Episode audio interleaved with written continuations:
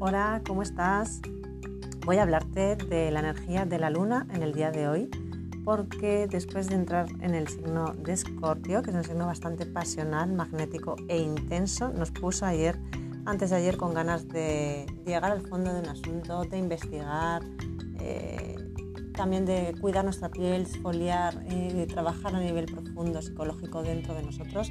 Bueno, pues la energía ya ha cambiado porque con la luna en Sagitario eh, nos activamos mucho más, el cuerpo físico necesita movimiento, el cuerpo está diseñado para moverse de hecho y con la luna en Sagitario es, son dos buenos días, muy buenos días, hoy y mañana, para moverlo, para hacer deporte, para activarnos y soltar el fuego. Recordarte que el sol también está en Leo, que también es un signo de fuego y esto aumenta mucho más la vitalidad de estos días. Feliz día, que estés muy bien.